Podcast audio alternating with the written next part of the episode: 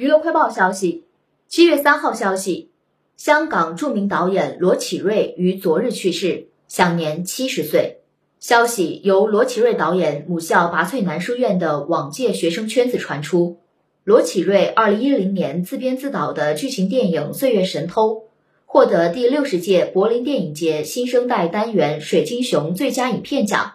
其导演的电影《七小福》获第二十五届金马奖最佳导演奖。最佳影片奖、最佳原创剧本奖等多个奖项。